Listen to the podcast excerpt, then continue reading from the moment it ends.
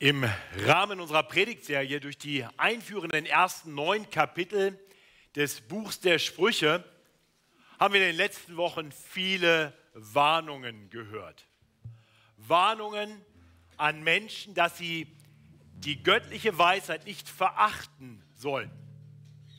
Letzten Sonntag hat Matthias Mockler über das siebte Kapitel gepredigt und dabei gezeigt, dass nach einem ersten Aufruf göttliche die göttlichen Gebote und Weisungen zu achten, wirklich ein, ein Drama uns vor Augen gestellt wurde. Ein junger Mann, der in der Dämmerung am Abend auf die Straßen geht und dort den, Verlockungen, den verlockenden Worten einer Ehebrecherin anheimfällt.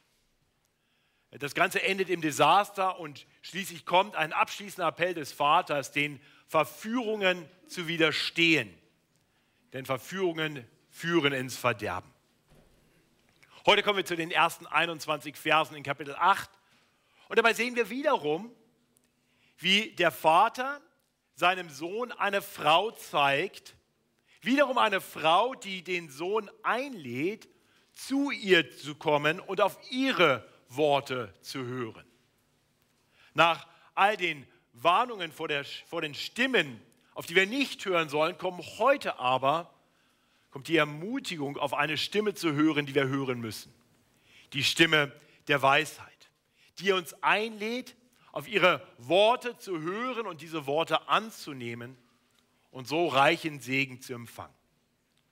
Meine Hoffnung für uns heute ist, dass wir genau das tun.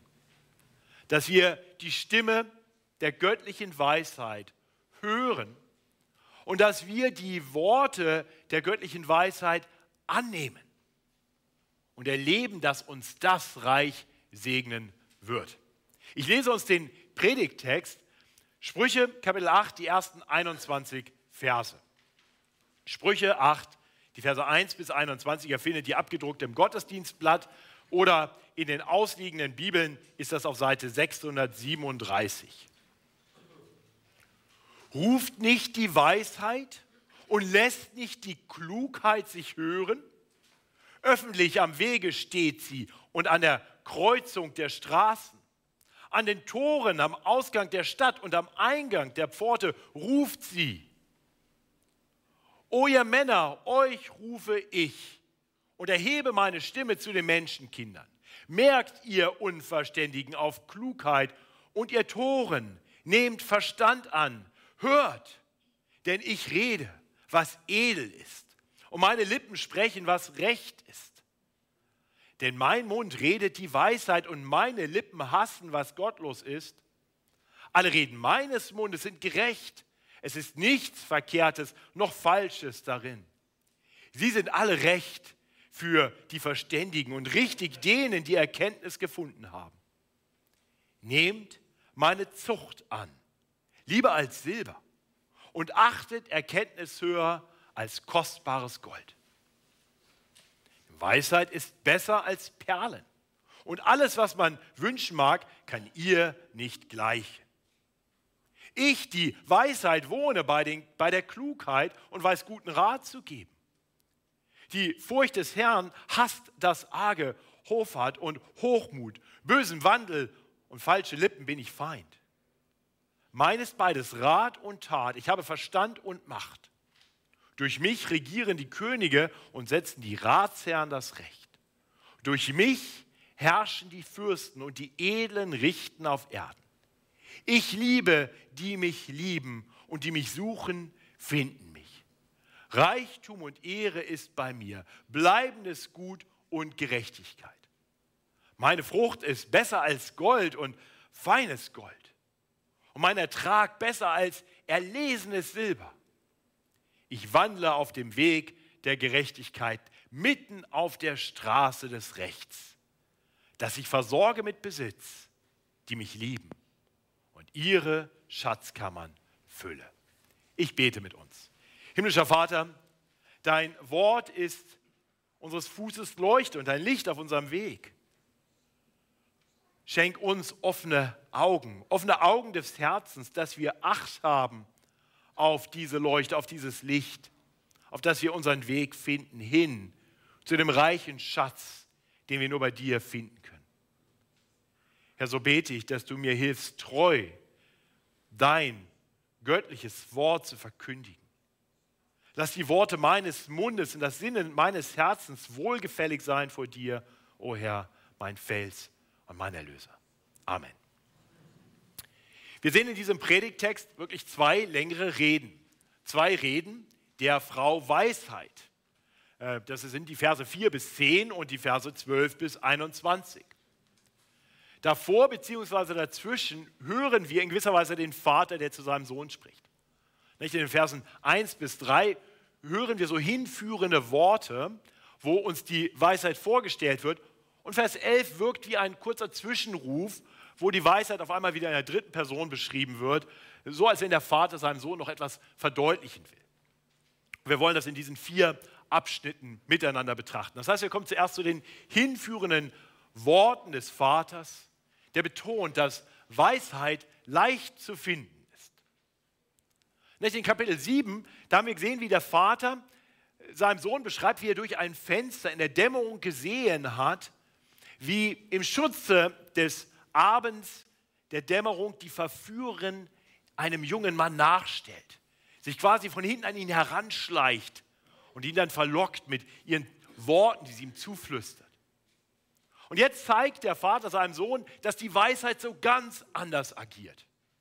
Ich lese nochmal die Verse 1 bis 3.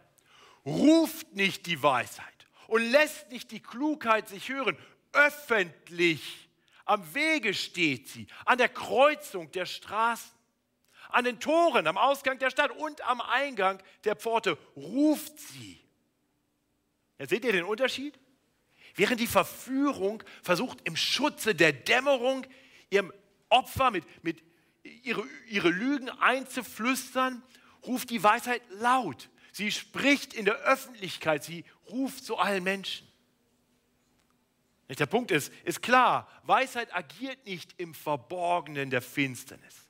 Weisheit ist nicht schwer zu finden. Man muss nur bereit sein, auf sie zu hören. Und das ist die große Herausforderung. Das ist die große Herausforderung für uns alle.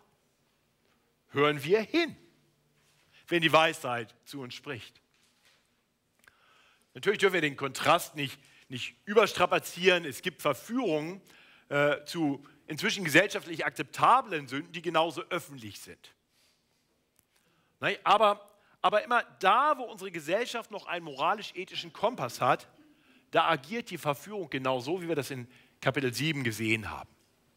Im Verborgenen, in der Dämmerung, im Flüsterton.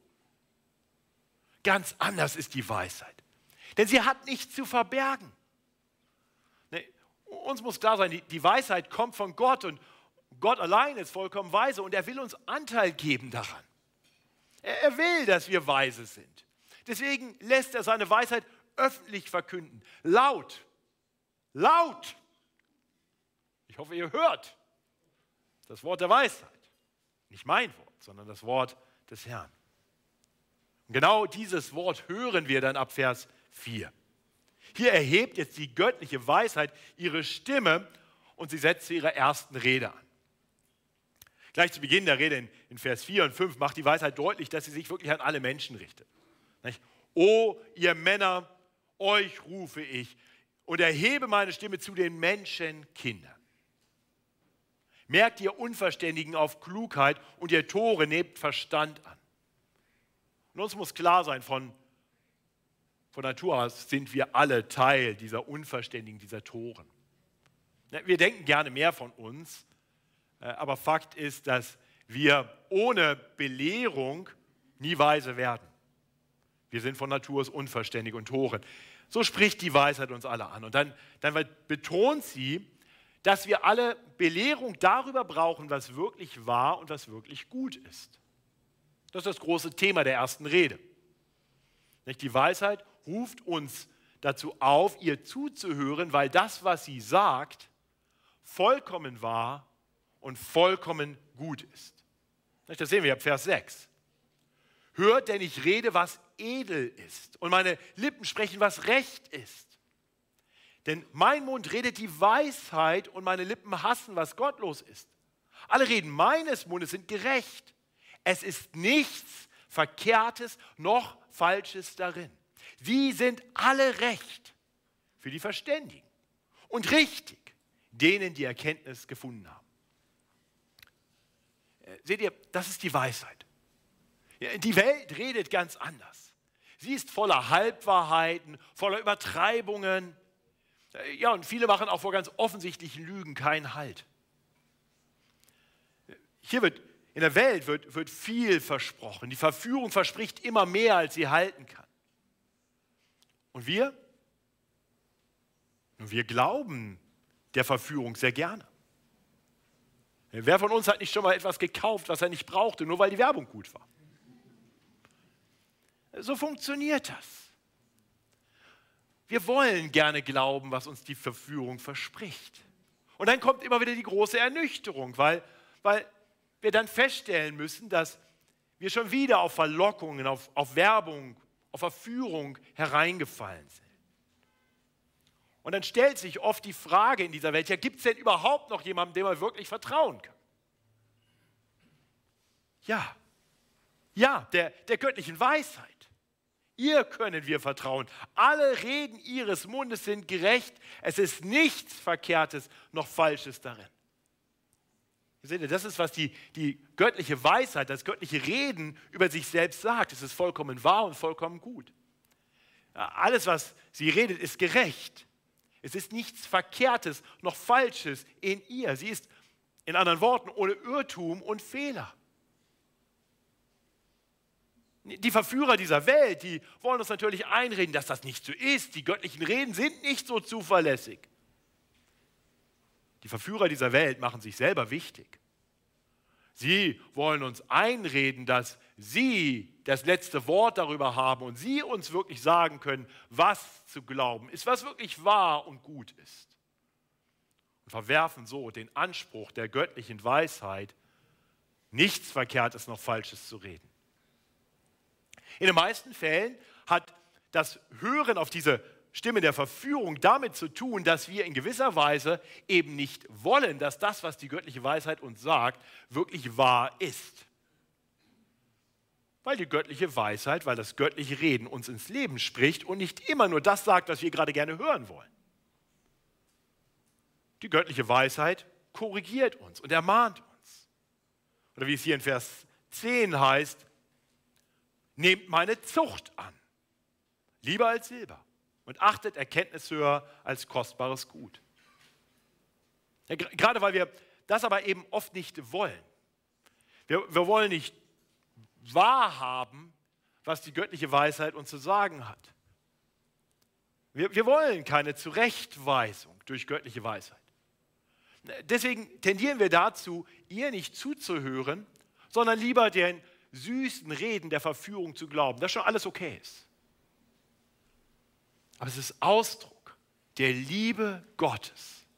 Es ist Ausdruck der göttlichen Liebe, dass Gott zu uns spricht mit Wahrheit und Recht, auch da, wo es uns erzieht, wo es uns züchtigt, wo es uns zurechtweist, wo es unser Denken korrigiert und uns belehrt.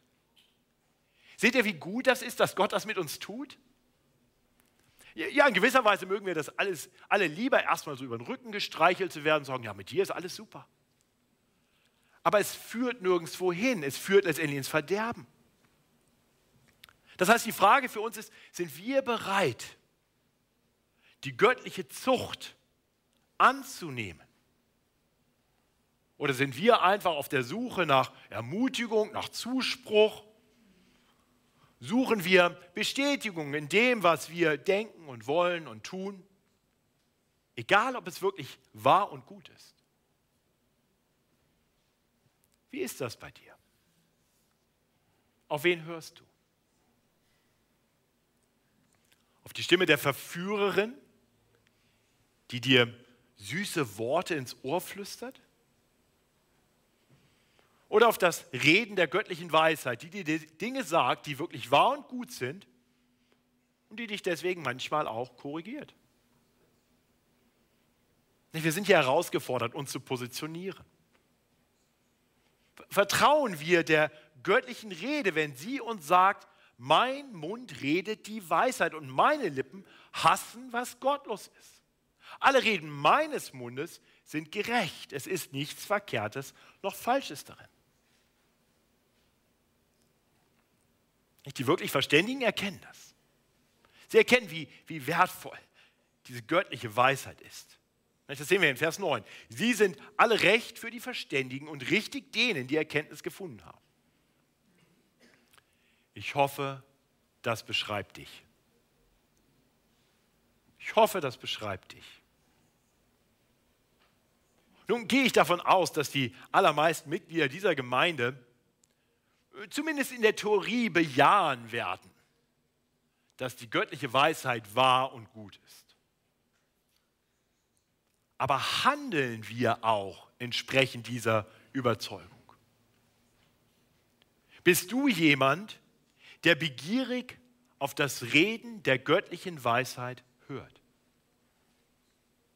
Wir haben schon darüber nachgedacht. Die, die göttliche Weisheit ist nicht schwer zu finden. Die Frage ist einfach nur, ob wir uns die Zeit nehmen, auf sie zu hören. Wir alle wissen, dass Gottes Stimme zu hören ist, wenn wir sein Wort lesen. Das ist nicht schwer, das ist leicht zu finden. Gottes Weisheit ist nicht im Verborgenen, es ist das meistverkaufteste Buch der Welt. Aber lesen wir darin. Lesen wir vor allem in der Weisheitsliteratur auch, um, um göttliche Weisheit zu erlangen. Ja, uns muss klar sein, alles, was wir in den letzten Wochen und Monaten in dieser Predigtserie betrachtet haben, sind ja alles nur einführende Worte. Worte, die uns vorbereiten sollen, bereit zu sein, auf die Weisheiten Salomos zu hören, die dann in Kapitel 10 beginnen. Da heißt es ja dann in Vers 1, das sind die Sprüche Salomos. Dann geht es eigentlich erst richtig los. Also unser Predigtext und die Predigtexte der letzten Wochen und auch die der nächsten beiden Wochen sind wirklich vorbereitend. Also wie wäre es, wenn du dir dann den Rest dieses Sommers nimmst und vielleicht auch den Herbst noch mit dazu und die folgenden Sprüche 10 bis 31, Kapitel 10 bis 31, ganz langsam liest. Langsam, bewusst, um darüber nachzusinnen. Vielleicht jeden Tag nur ein paar Verse. Also ich habe mir das fest vorgenommen und um euch vielleicht einen Anreiz zu geben und eine gewisse Hilfe, werde ich meinen Bibelblog wieder starten ab morgen, habe ich mir vorgenommen. Ab morgen gibt es wieder Bibelblog und dann immer nur ein paar Verse. Beginnt mit Kapitel 10, Vers 1. Vielleicht mag jemand mitlesen, aber nicht so viel im Blog, sondern vor allem in der Bibel. Nicht so viel auf meine Gedanken hören, sondern sich selber Gedanken über das machen, was Gott zu sagen hat. Ist meine Einladung und meine Ermutigung, damit diese Predigt nicht verhallt, sondern Wirkung entfalten kann in deinem Herzen und in deinem Leben. In Vers 11 hören wir dann eine Zwischenrede. Ähm, so wirkt es zumindest quasi wie ein, wie ein Zwischenruf, fast ein bisschen das, was ich hier tue. Wir hören Gottes Wort und dann sage ich erklärend etwas dazu und dann lese ich wieder Bibelverse. Und in gewisser Weise wirkt das so, als wenn der Vater hier kurz zum Sohn sagt, nachdem die Weisheit vielleicht Luft holt, die erste Rede beendet ist, der Weisheit ist besser als Perlen und alles, was man wünschen mag, kann ihr nicht gleichen. Ihr merkt, wie die Person auf einmal wechselt. Redet über Weisheit in der Ihr-Form. Das heißt, der Vater erklärt jetzt seinem Sohn, ich hoffe, ich hoffe, du hast auch gut zugehört und ich will dir noch was über die Weisheit sagen. Sie ist unvergleichlich gut. Und wie zur Bestätigung kommt dann die zweite Rede der Weisheit, in der genau das betont wird. Wir lesen die zweite Rede der Weisheit ab Vers 12 und sehen darin, dass göttliche Weisheit angenommen werden soll von uns. Also wir sollen sie nicht nur hören, wir sollen sie wirklich annehmen und erkennen, dass sie wirklich nützlich und wertvoll ist.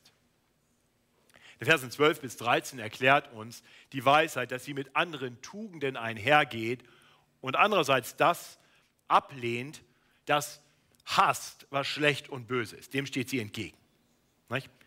Ich, die Weisheit, wohne bei der Klugheit und weiß guten Rat zu geben. Die Furcht des Herrn hasst das Arge, Hofart, Hochmut, bösem Wandel und falschen Lippen bin ich Feind.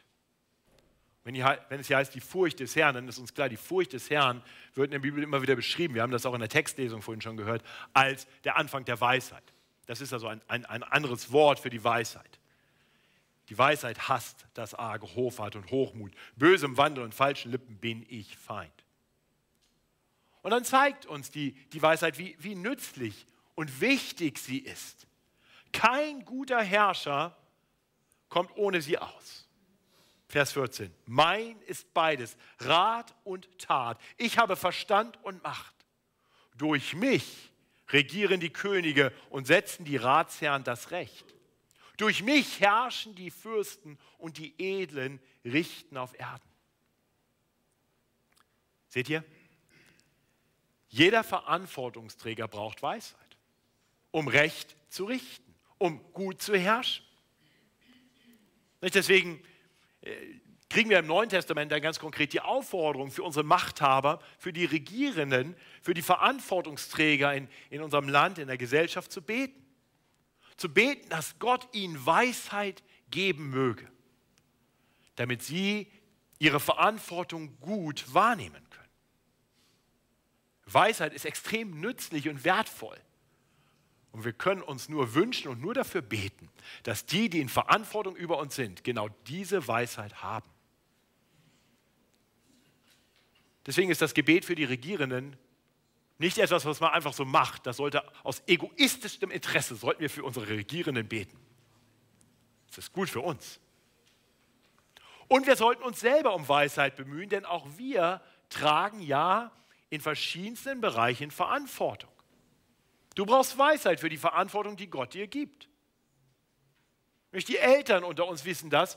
In der Erziehung eurer Kinder braucht ihr Weisheit. Das ist eine große Verantwortung, die Gott euch gegeben hat. Ihr braucht Weisheit. Strebt danach. Äh, die, die andere Menschen anleiten in irgendeinem Bereich, da wo ihr Verantwortung für Menschen habt, ihr braucht Weisheit. Und, und da, wo ihr auch in ganz praktischen Dingen Verantwortung habt, braucht ihr Weisheit. Also lass mich dich direkt fragen, in welchem Bereich hat Gott dir irgendeine Form von Verantwortung übertragen? Wenn du jetzt sagst, in keinem, dann denk nochmal weiter nach. In welchem Bereich hat Gott dir Verantwortung übertragen? Hast du in diesem Bereich schon mal erlebt, dass du mit deiner Weisheit am Ende warst? Anders gefragt, staunst du manchmal darüber, wie weise manche andere Menschen sind? So als ob sie irgendwie einen ganz besonderen Einblick in Dinge haben. Kennst du das? Wärst du gerne auch so weise, dass du mit deiner Weisheit nie ans Ende kommst? unser Predigtext zeigt uns, wie wir diese Weisheit bekommen können. In der Tat, er macht deutlich, es ist nicht schwer, diese Weisheit zu finden. Wir, wir gewinnen sie einfach, indem wir auf Gott hören, auf Gottes Wort hören, Gottes Wort lesen und darüber nachsinnen. Ja, ja, Gott hat Freude daran, sie uns zu geben. Er will sie uns schenken.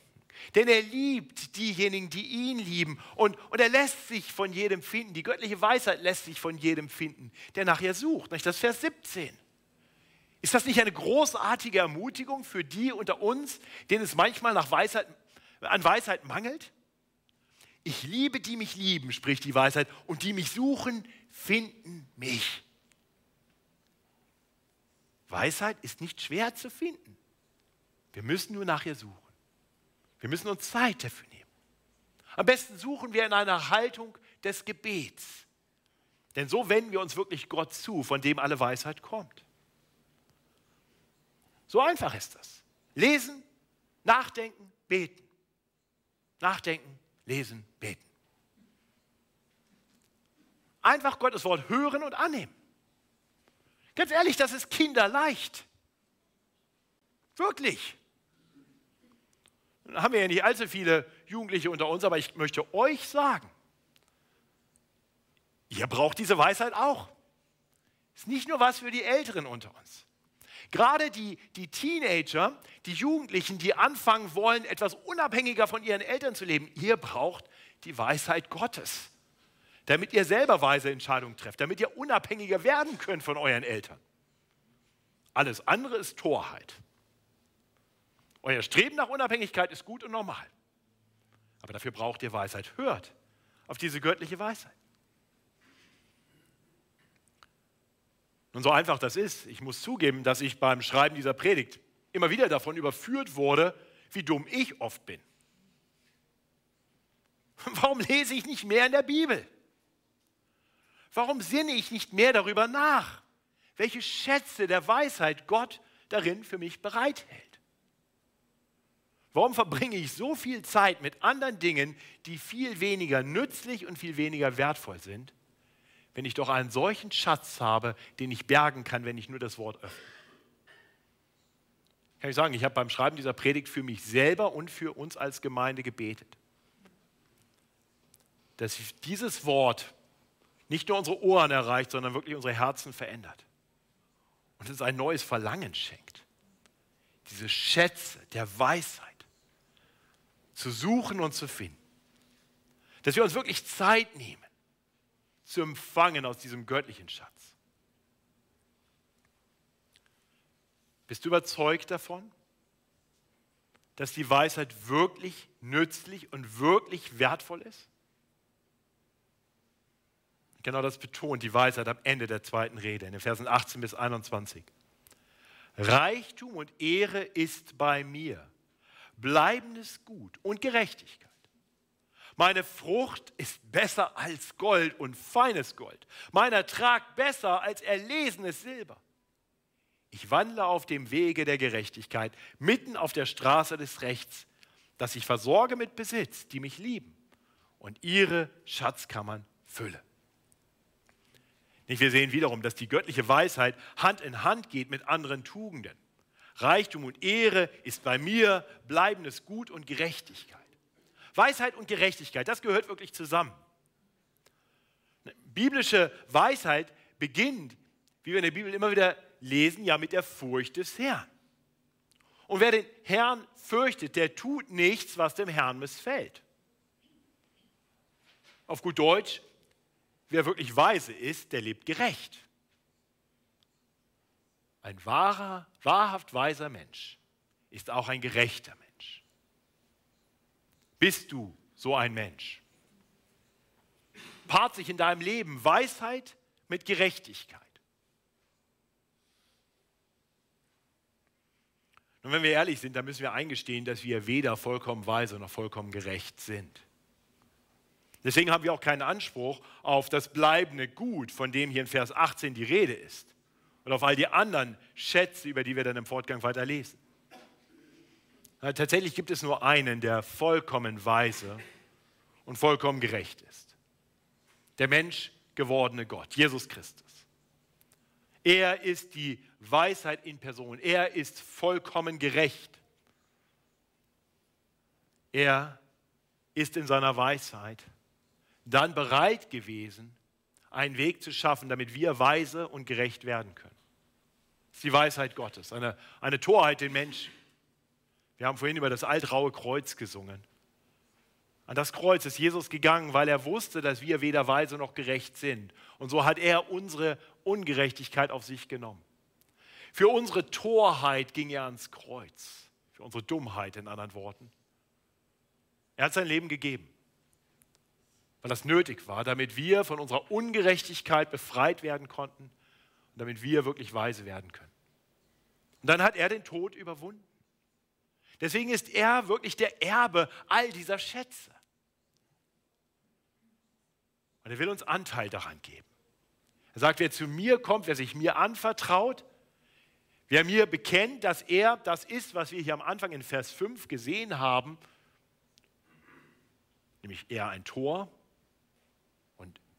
mit dem Bedarf, noch viel zu lernen. Wer, wer anerkennt, ich brauche Hilfe, ich bin nicht weise und ich bin nicht gerecht und zu Jesus so kommt, den beschenkt er. Er umkleidet uns mit seiner Gerechtigkeit. Äh, Im 1. Korinther 1, Vers 30 lesen wir, dass Christus für uns zur Gerechtigkeit geworden ist und zur Weisheit. Durch ihn können wir beides haben. Wer weise ist, der erkennt das. Der vertraut sich ihm im Glauben an. Ich hoffe, dass du diese Weisheit hast. Wer weise ist, der folgt ihm nach.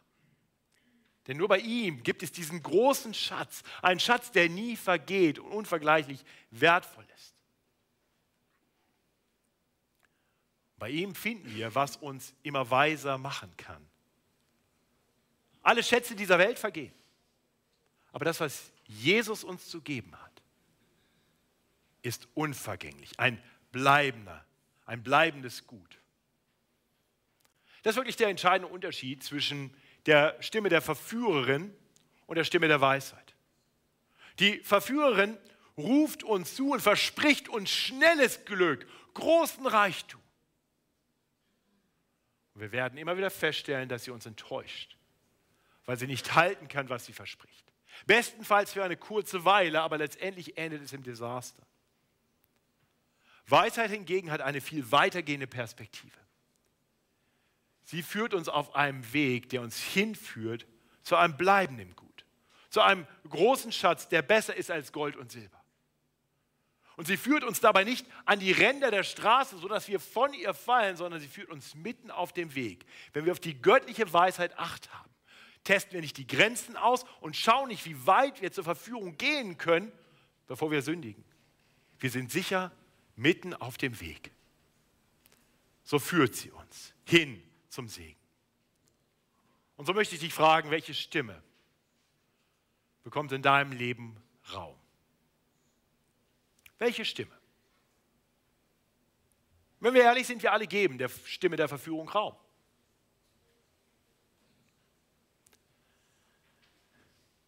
Aber Gottes Wort warnt uns, damit wir erkennen, wohin uns das führt.